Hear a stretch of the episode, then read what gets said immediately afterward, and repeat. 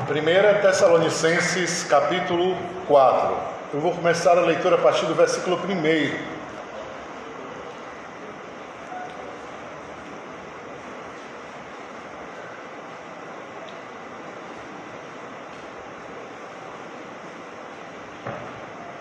O primeiro farol que a gente sabe da, da existência, da origem, é o farol de Alexandria.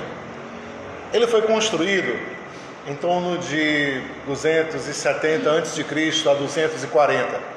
Ele demorou em torno de 15 anos para ficar pronto. Ele era alimentado com, com fogo, lenha. E ele foi de fundamental importância no mundo antigo. Por quê? Porque os faróis eles eram balizadores, eles eram orientadores a todas as grandes e pequenas embarcações. Não havia luz, não havia não havia nenhum tipo de iluminação é, artificial para se fazer orientação aos navegadores, aos navegantes. Então eles, para saber que havia terra em tal lugar, precisaram de um farol. Não somente isso, mas a fumaça que saía da lenha queimada para o farol ser alimentado direcionava a posição do vento daqueles navegantes, para que eles soubessem de que forma eles deveriam colocar as velas para chegarem até aquele local. Então percebam como um farol é norteador, é importante para uma coisa tão fundamental, tão é, vital, que era o exercício da navegação naquela época. É, versículo 1: Enfim, irmãos, nós lhe pedimos e encorajamos o Senhor que vocês aprendam de nós como devem viver e agradar a Deus. Vocês já vivem assim, mas devem continuar progredindo, porque vocês já conhecem as instruções que lhes demos da, que lhes demos da parte do Senhor. E esta é a vontade de Deus, a santificação de vocês, que vocês se afastem da impureza, das uniões legítimas e que cada um saiba usar o próprio corpo de santidade e respeito e não deixem levar pelas paixões como as nações que não conhecem a Deus. Nesse assunto, que ninguém ofenda e prejudique seu irmão, ou defraude, em algumas versões, o seu irmão. Porque o Senhor vinga de todas, de, vinga de todas essas coisas, como já lhes dizemos e asseguramos. Pois Deus não chamou a impureza, mas sim a santidade. Portanto, quem desprezar essas instruções não despreza a um homem, mas a Deus que dá a vocês o Espírito Santo. Quanto ao amor fraterno, não precisamos escrever-lhes, porque vocês mesmos aprenderam de Deus a se amarem uns aos outros. De fato, assim que vocês estão agindo como todos os irmãos em toda a Macedônia, porém nós os encorajamos, irmãos, a continuar progredindo, que seja para vocês uma questão de honra, levar uma vida tranquila, ocupando-se com as próprias coisas e trabalhando com as próprias mãos, conforme os instruímos, desse modo vocês levarão uma vida honrada aos olhos dos de fora e vocês não precisarão de ninguém. Vamos até aqui por enquanto. Acredito que vai ser o suficiente para a gente falar hoje. É, há muitos, há alguns mitos que falam da origem de Afrodite, a deusa Afrodite. Mas eu queria citar um de Exílio hoje, que fala que Cronos, que era filho de Uranus, teve uma luta acirrada com seu pai e decepou os seus órgãos genitais, lançando-os no mar. Quando ele fez isso, eles espumaram por conta do sêmen, por conta de todo o conteúdo dos órgãos genitais, e dessa espuma nasceu Afrodite. A palavra espuma no grego é afros. Coincidentemente, não, é por isso mesmo. Porque Afrodite vem dessa espuma do mar. Todas as cidades litorâneas, todas as cidades próximas à praia, na Grécia Antiga, tinham veneração por Afrodite. Afrodite é o que? A deusa do amor, da sexualidade, a deusa da, de tudo, da fertilidade, tudo relacionado a essas questões, né? E Afrodite tinha um papel é, fundamental, digamos assim, no, na, na, mitologia grega, de importância tamanha. Eu não sei se vocês recordam, mas é, o famoso cavalo de Troia, que a gente já falou muitas vezes sobre ele, inicia-se de uma, uma questão entre Atenas, Hera e Afrodite. As três deusas estão sentadas e o, a deusa da discórdia pega um pomo de ouro, coloca um bilhete nesse pomo e diz: A deusa mais bela esse pomo deve ser dado. Então, quando aquele pomo chega até a, no meio das três deusas, elas perguntam a Zeus quem ele daria o pomo de ouro. Zeus, é claro, não queria se meter em confusão e não ficar ruim com ninguém. Eu não sei, não sei quem eu daria, não. Então, o que, que acontece? Elas chamam um pastor até o Olimpo e perguntam a esse pastor quem ele daria o pomo de ouro. E esse pastor é Paris. Então eles, elas chegam a, chega, Atenas chega para Paris e diz: Paris, eu sou a, a deusa da guerra, a deusa da estratégia. Você quer ser um grande general na sua terra? Escolha a mim. Hera diz: Eu sou a deusa mãe. Se você que você quiser, Paris, pode me pedir, eu te darei. E aí Paris olha para ela. E então Afrodite olha para Paris e diz: Paris, o amor da mulher que você quiser será seu. Eu sou Afrodite, a deusa do amor. E aí Paris, claro, né, o homem, como sempre, pensa muito e faz pouco, né? Se inclina para Afrodite, né? E aí diz: Eu quero o amor da mulher mais bela que existe no mundo, né? Que o detalhe qual é? Que a mulher mais bela que existia no mundo naquela época era casada. E era casada com um irmão de um rei. Então é, ele, ele quando volta do Olimpo, a mulher vê, vê-lo pela primeira vez e simplesmente fica louca por ele, apaixonada, porque Afrodite havia lançado essa maldição, esse estigma, esse destino. E daí surge a guerra de Troia, o cavalo de Troia e tudo isso. Não, mas não vamos entrar no mérito da questão, para que vocês entendam que existe toda uma importância nessas questões mitológicas e as relações que elas têm para nós. Por exemplo, o fato de Cronos lutar com Uranus. Cronos é o filho de Uranus. E tendenciosamente os filhos enfrentam os pais para tentar superá-los, suplantá-los. Cronos também é, pode se pode traduzir como tempo e Uranus podemos traduzir como céu. Então tudo tem uma, um fundo, uma questão que há por trás disso. Eu falei dessa mitologia para vocês, por quê? Porque na cidade aonde nós estamos falando, a cidade de Tessalônica, é uma cidade portuária. E o texto que a gente acabou de ler é um texto de advertência aos irmãos em Tessalônica. Então nós vamos hoje iniciar o nosso diálogo falando exatamente disso. Por que Paulo, o porquê de Paulo advertir aos irmãos de Tessalônica para ter cuidado com a porneia. Porneia é o termo grego para prostituição, imoralidade. Por que Paulo alerta tanto os tessalônicos para terem cuidado com a porneia? O que ele quer dizer quando ele diz que eles cuidem do próprio corpo, cuidem do próprio vaso, que seria a tradução mais correta, né? Skills, o próprio vaso. O que ele está querendo dizer com isso? E aí a gente vai fazendo uma caminhada aqui, passo a passo, para a gente chegar a algumas questões esclarecedoras hoje. Primeiro, o apóstolo Paulo, em outras epístolas, em outros momentos, ele condena veementemente a legalidade de algumas questões. Ele diz: vocês não saíram do jugo da lei para voltarem para o jugo da lei. Quando eu falo legalidade, é estar sobre lei, estar sobre normas. E é curioso isso, por quê? Porque agora, nesse momento, ele vai chamar a atenção para uma normatividade. Então a gente tem que pensar que precisamos ter o quê? Um equilíbrio aí. Andar sem norma nenhuma é extremamente perigoso.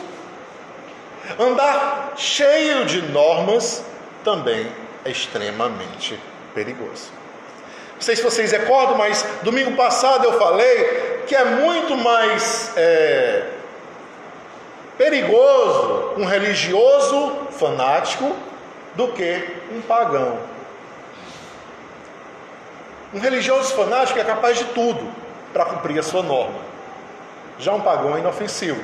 Eu falei esse texto citando o capítulo anterior, quando Paulo está em Atenas, no capítulo 3, e ele se sente seguro em estar em Atenas, que é repleto de deuses, repleto de pagãos, e pede que Timóteo volte até Tessalônica, aonde ele não se sente mais seguro, por conta dos judeus, seus próprios compatriotas religiosos, porque eles podem tirar a vida dele.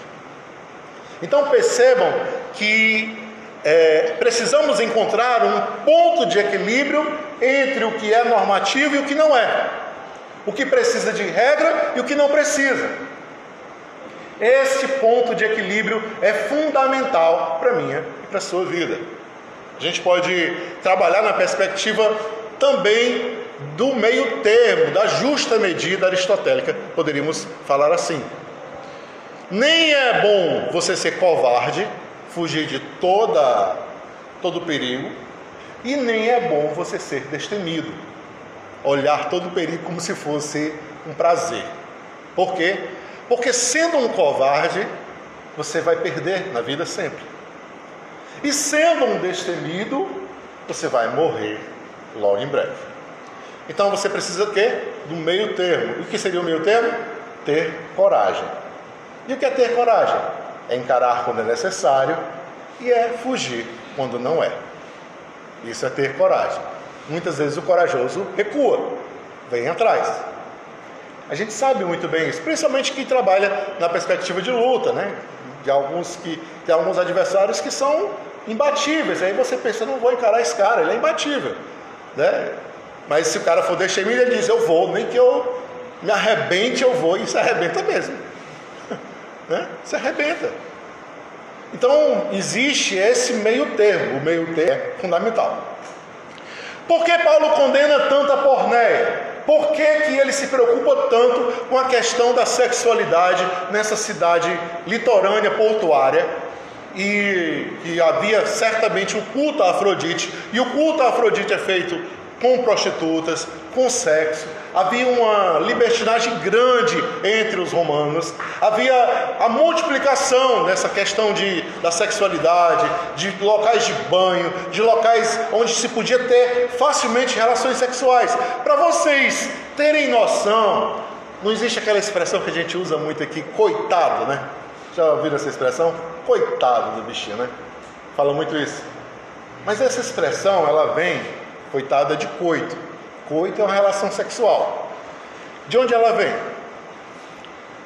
O jovem, o adolescente romano, 11, 12 anos, era cultural que ele fosse levado para o meio da, da mata por um velho para ser iniciado na vida sexual.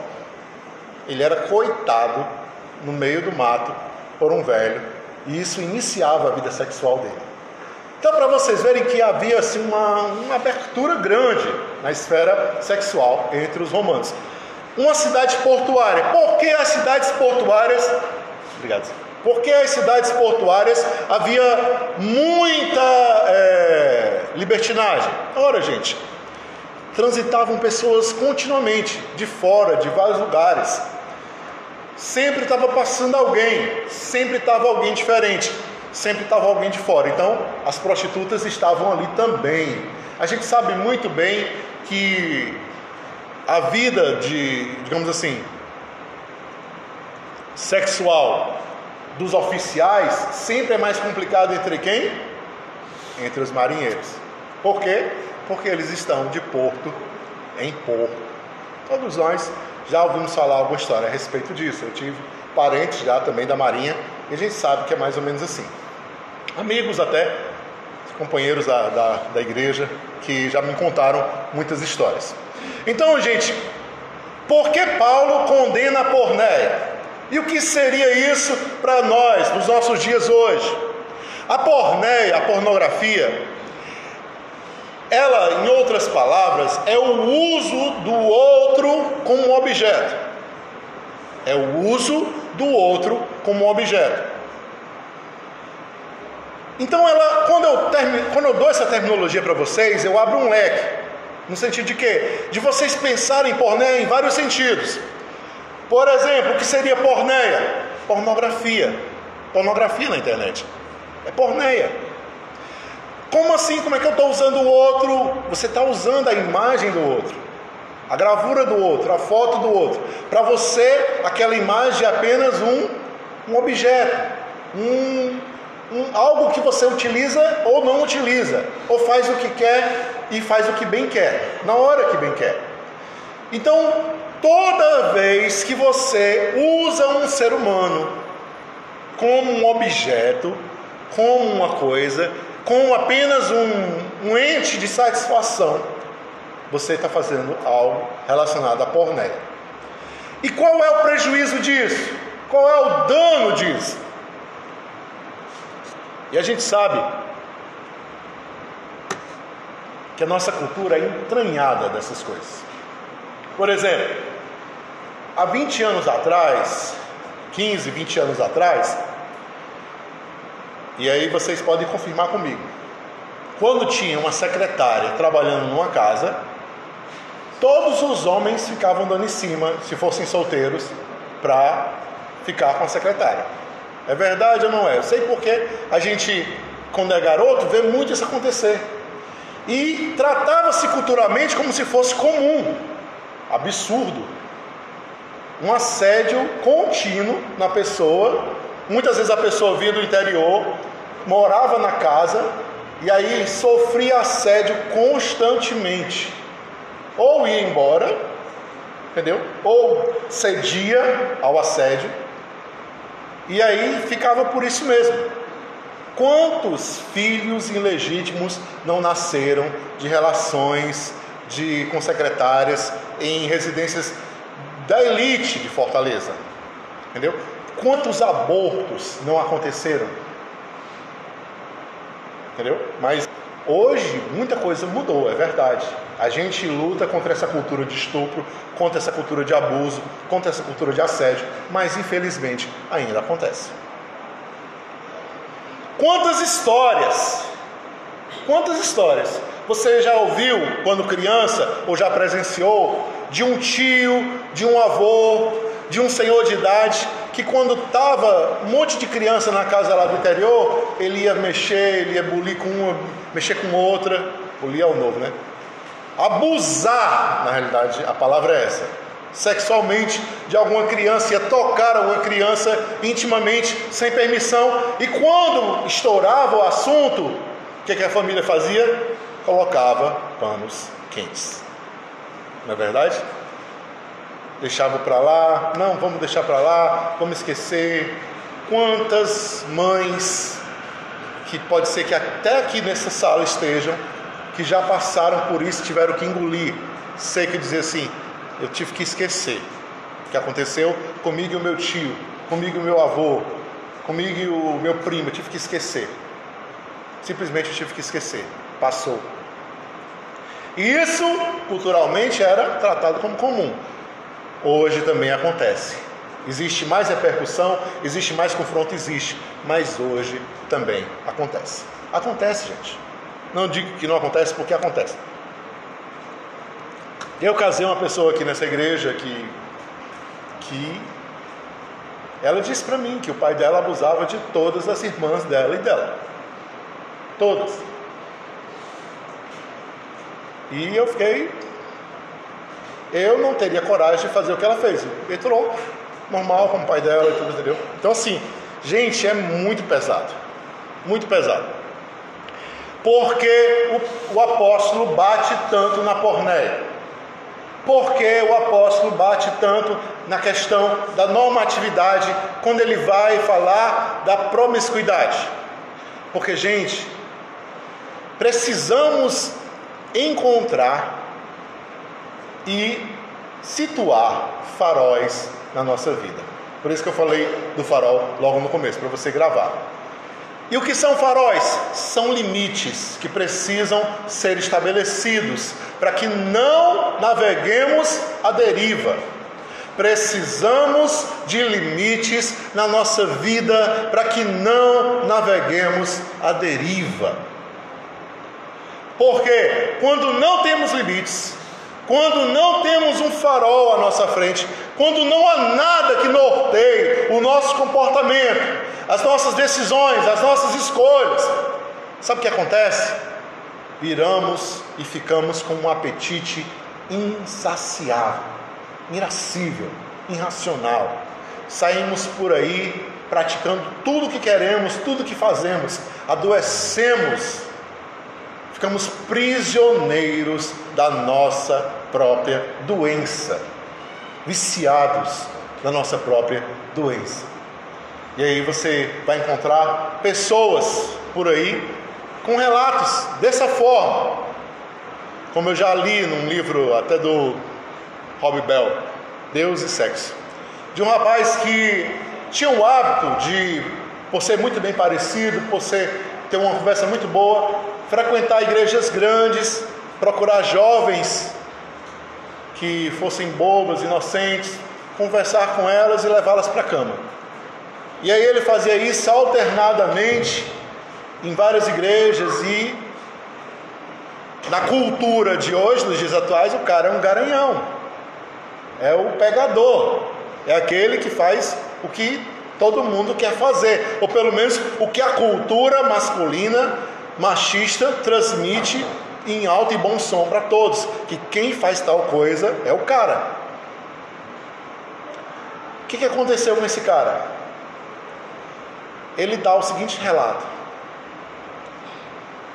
ele entrou num poço tão fundo na vida dele que ele sentia que ele não valia coisa alguma, que ele era um um zero à esquerda, que ele era alguém que perdeu a sua humanidade. O curioso é que ele tratava as mulheres, as moças jovens, como se elas fossem objetos, como se elas não fossem humanas. Mas ele é que havia sentido a sua humanidade se esvair e ir embora. O que ele praticou o destruiu por dentro. Ele sentia-se nada, ninguém, como se ele simplesmente nem ser humano fosse. A falta de um farol nas nossas vidas pode nos levar a pique, pode nos levar ao fundo do mar, ao fundo do esgoto das nossas vidas. Então, precisamos, precisamos desse farol. Precisamos de algo iluminando o nosso caminho, direcionando a nossa vida. O apóstolo também nos diz mais: ele diz, cada um cuide do seu próprio corpo. Mas a palavra original é skeios, que é cada um cuide do seu próprio vaso. Quando a Bíblia usa o termo vaso, ele está falando de esposa, companheira. E isso é curioso. Ele diz: não use de impureza, cuide do seu próprio corpo. Não use de impureza, cuide do seu próprio vaso. Cuide da sua própria esposa. Se relacione com ela. Tenha nela as suas aspirações. Tenha nela aquilo que você espera. Tenha nela aquilo que você almeja e sacie nela.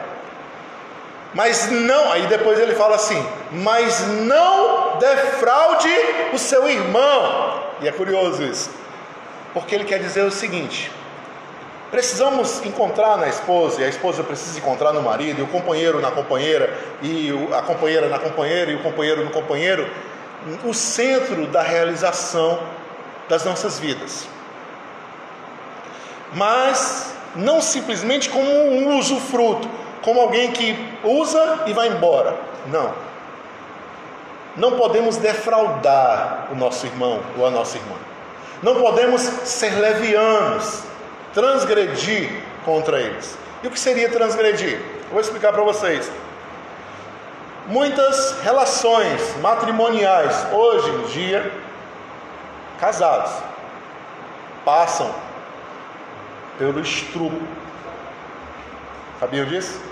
Mulheres são estupradas pelo próprio cônjuge. Como é isso, pastor? Ela simplesmente precisa estar lá. Mesmo que ela não queira, mesmo que ela não possa, mesmo que ela não esteja em condições. Porque se ela se negar, se ela se negar, ele vai atrás de outro. Porque ele não pode ser rejeitado. A ideia hoje é exatamente essa, passada pela mídia, passada pelas pessoas de boca em boca, de que o homem não pode nunca levar um não, porque se isso acontecer, ou ele faz a força, ou ele vai atrás de outro. Se ele fizer a força, ele é bonzinho, porque ele está mostrando a mulher seu lugar. Se ele for atrás de outra, ele tem justificativa para isso. Agora pensem comigo se fosse o contrário. Se a mulher não encontrasse o marido,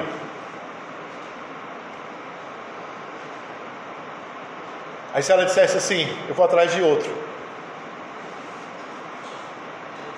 Qual é o nome que ela leva da sociedade? É uma bandida, a mulher dessa. E o homem, como é que diz? Também o rapaz está sofrendo demais, né?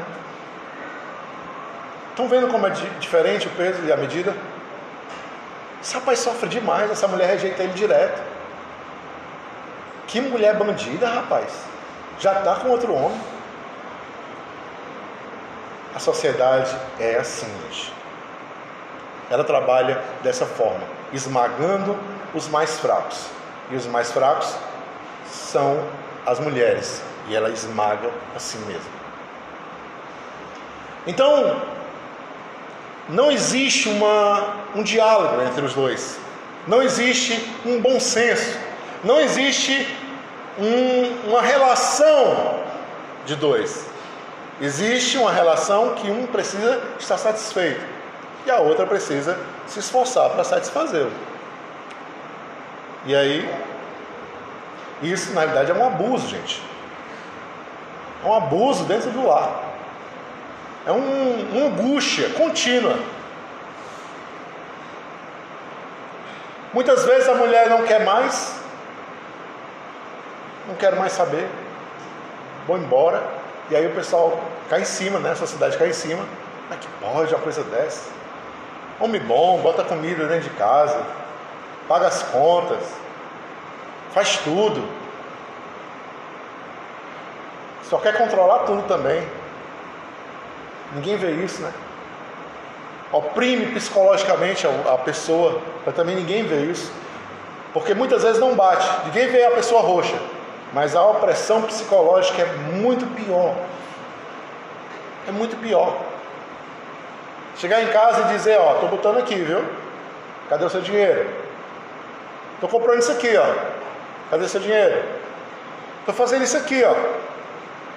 O que, que você está fazendo? Nem o almoço você fez ainda? Não fez nada para jantar? Então, gente, vamos abrir os nossos olhos. O apóstolo nos diz que quem cuida bem do seu vaso,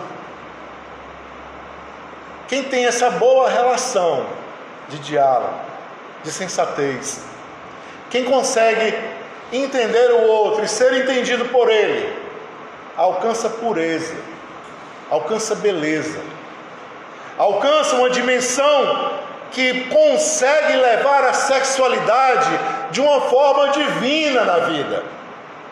O sexo não é um peso, o sexo não é uma cobrança, o sexo não é um problema que te cerca, não. O sexo é uma beleza que faz parte da vida. A porneia não te aprisiona. Já viram isso? Tem algumas, alguns casais que a mulher vigia o marido para ele não olhar pornografia. Está olhando o quê? Oh! Quem sei que você está olhando o celular? Gente, isso é horrível. Por que, que é horrível? Vou dizer para você. Quando você vigia o seu marido, você se torna mãe dele, não mais mulher dele. Ele acabou de ganhar uma mãe. Ele é o filho adolescente que tem uma mãe olhando se ele está vendo pornografia. E é o que acontece? Quando a mamãe não está perto, ele olha. Por quê? Porque ele não é mais responsável por ele, agora ele virou adolescente. Quando a mamãe vê, eu não olho.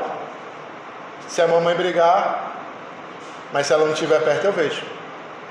Cada um é responsável por si. Se o seu marido tem um problema sério com objetivar, querer que o sexo seja um objeto, um instrumento, uma coisa na vida dele, viver aprisionado à pornografia, porque é, é uma questão. Você diz, não, pastor, eu só olho assim algum vídeo que mandam, às vezes eu dou uma olhadinha, mas apago logo, não é coisa nada demais. A questão está exatamente aí. Essa é a questão. É a mesma coisa que você me diz assim, pastor, eu só tomo aquela, aquela coisinha assim, todo dia, todo dia, depois do almoço, nada mais. Sou, sou controlado. Só aquela para dar um apetite, abrir o apetite. Nem mais um. Aí eu pergunto a você: você sobreviveria se passasse uma semana sem tomar para abrir o apetite? Oh, pô, semana? É muito. Então você já é alcoólatra. Quando alguém não consegue ficar sem beber, é porque depende daquele produto para sobreviver. Você já é alcoólatra, não se deu conta. Ah, pastor, eu fumo um cigarrinho de vez em quando. É coisa muito difícil. Só para. Só pra, às vezes, quando eu estou sentado numa beijo, tomando uma cerveja. Se você consegue ficar sem, se conseguir ficar sem, tudo bem. Mas se não consegue, já faz parte da tua vida. Que a nicotina vicia rapidamente. Não, pastor, eu uso o cannabis, mas é, é tranquilo, é na paz, sem problema e tudo. A mesma pergunta. Não estou aqui te condenando, estou dizendo a você. Você consegue dizer hoje não, amanhã não, esse mês não, porque eu quero ver como é que vai ser o meu corpo, como é que vai reagir. Se você não consegue, já te aprisionou. Então a pornografia é a mesma coisa. Você olha hoje, olha amanhã, olha depois, olha depois. Daqui a pouco você está olhando todo o tempo. Daqui a pouco a tua cabeça mudou com relação ao sexo, com relação à tua parceira, com relação ao teu parceiro. Tudo começa a mudar. Você não se dá conta e aquilo entranha na tua vida, na tua mente, nas tuas ações. Daqui a pouco, tudo para você se torna pornográfico. Como assim, pastor? Você vê a pessoa vestida, mas você está imaginando ela nua. Sabiam? Isso é a consequência de um vício. Ele faz a gente pensar, viver todo momento aquilo. Às vezes eu fico, às vezes eu, às vezes eu até entendo, porque tem algumas comunidades aí que a mulher usa uma manta assim, bem grande. Quem manda ela usar uma manta daquela, no mínimo, é porque não consegue olhar a mulher sem a manta, porque se olhar sem a manta, já está pensando nela nua. Então, gente, o sexo não é para ser uma prisão, é para ser uma bênção nas nossas vidas. Então, saiba lidar com ele, senão a porneia vai destruir você sejais santos.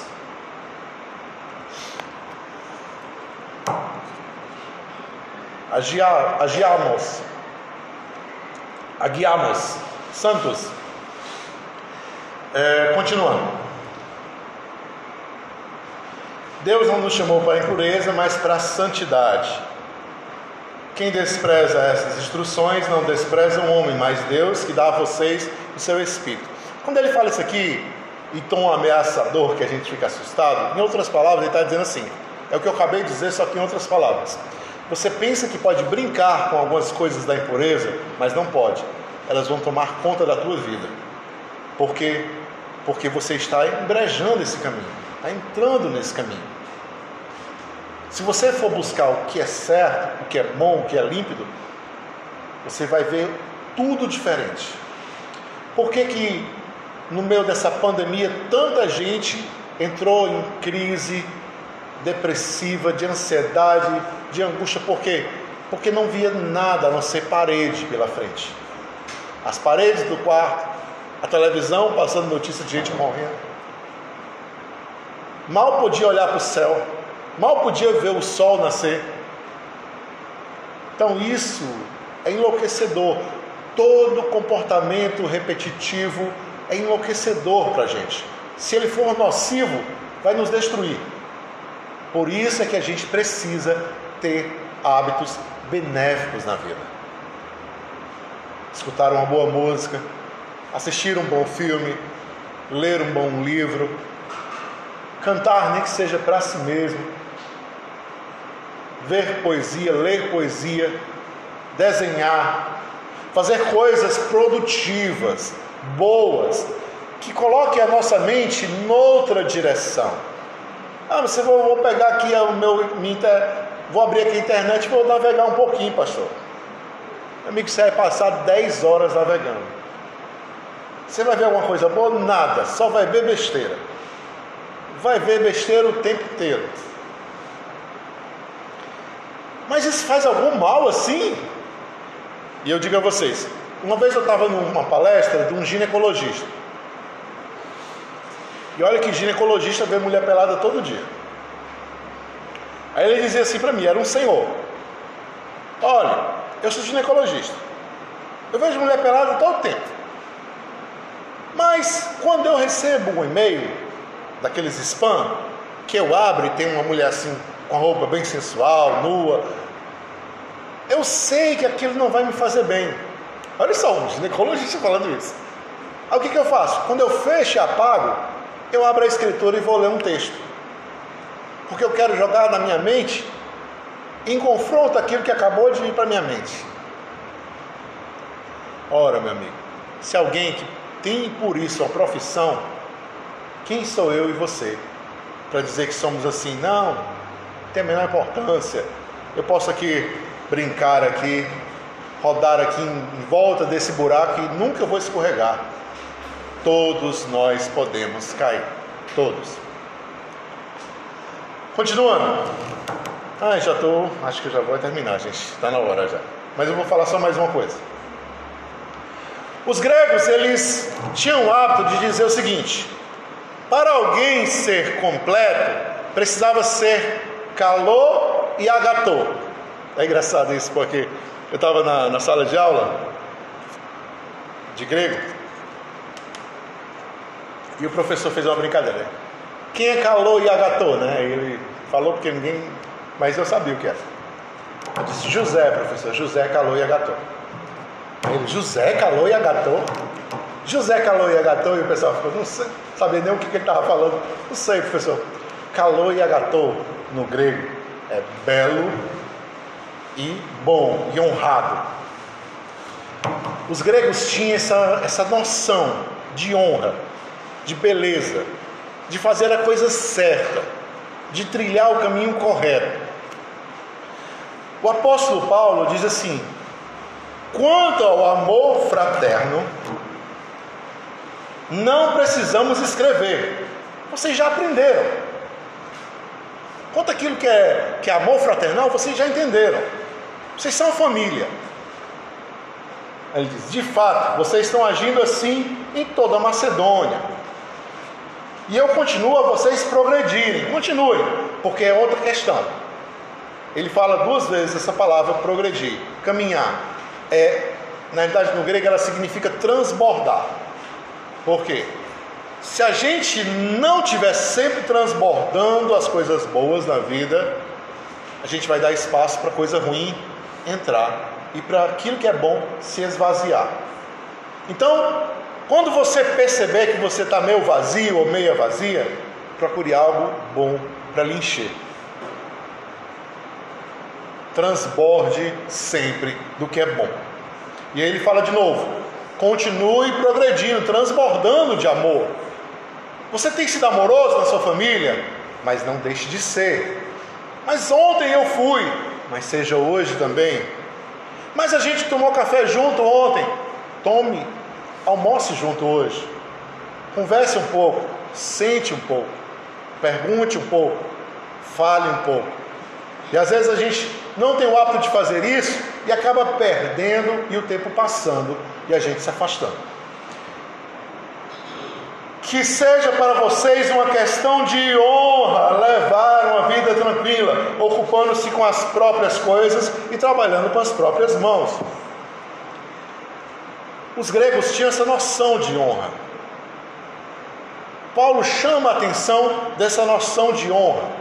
E ele chama a atenção da seguinte forma: vocês precisam saber que o trabalho é bom e que pôr a mão na massa é positivo, é muito bom.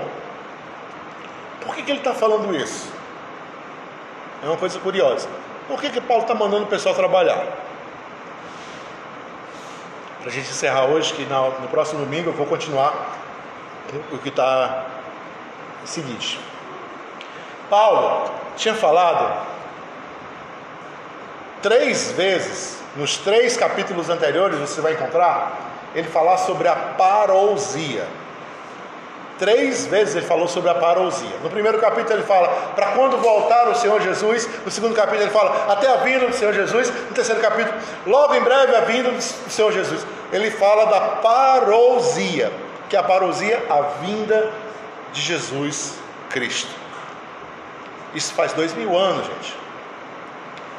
Só que a gente hoje vive um tempo mais próximo da vinda do que nunca. Querem ver só uma coisa? Hoje vai ter uma lua de sangue e vai ter um eclipse total, né? É hoje, Ju? Isso é o que? Um sinal no céu. Está escrito, gente. Sinais no céu. Na China, o céu ficou vermelho. A gente tem visto coisas acontecer. Quem está acompanhando o estudo na quarta-feira viu falar sobre a questão do oitavo rei. Do oitavo rei da cidade do Vaticano, né, que seria, no caso, o próximo Papa. Quem é o oitavo rei? E aí está escrito lá em Apocalipse, do oitavo rei que está na cidade, que é sobre as colinas, que é Roma. Então a gente vive, digamos assim, no ponto iminente da volta do Filho do Homem. Isso é angustiante, assustador. Uma pandemia mundial, gente. Quem tinha ouvido falar nisso? A última vez que teve isso, acho que foi na gripe espanhola, mas não havia nem esse deslocamento de gente para um lado para o outro. Mas a Covid, gente, até hoje está matando gente. E a gente pensa, estamos perto, estamos próximos da vinda de Jesus.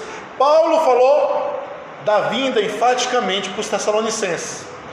E o que, é que aconteceu com os Tessalonicenses quando ele falou sobre a vinda de Jesus? Ficaram esperando Jesus voltar. Os que trabalho, largaram o trabalho. Os que tinham alguma coisa para projetar, para construir, para fazer, não quiseram mais. Por quê? Jesus está voltando. Não vou fazer mais nada. Então, a crítica de Paulo é exatamente isso aí. O que? O abandono da atividade, o abandono do, do que é honroso, o abandono do que é belo, pela iminência da volta de Jesus ou pela sensação do fim, isso é uma esperança ilusória uma esperança que não dá para se pegar, uma esperança fantasiosa. Ah, eu vou, não vou mais nem comprar cama agora, vou pegar uma rede, vou dormir num kitnet, só com um potezinho, arma minha rede e fico esperando o homem vir, porque ele está mais perto do que nunca. Tá certo? Não, tá errado. Precisamos entender é, o que seria uma esperança concreta. Que é uma esperança concreta? É uma esperança que se constrói. Temos a confiança de que o Filho do Homem virá temos a confiança de que Deus nos ampara, temos a confiança de que Ele nos orienta, de que Ele é o nosso farol, que Ele dá norte à nossa vida. Temos. Mas se por isso vamos parar, não.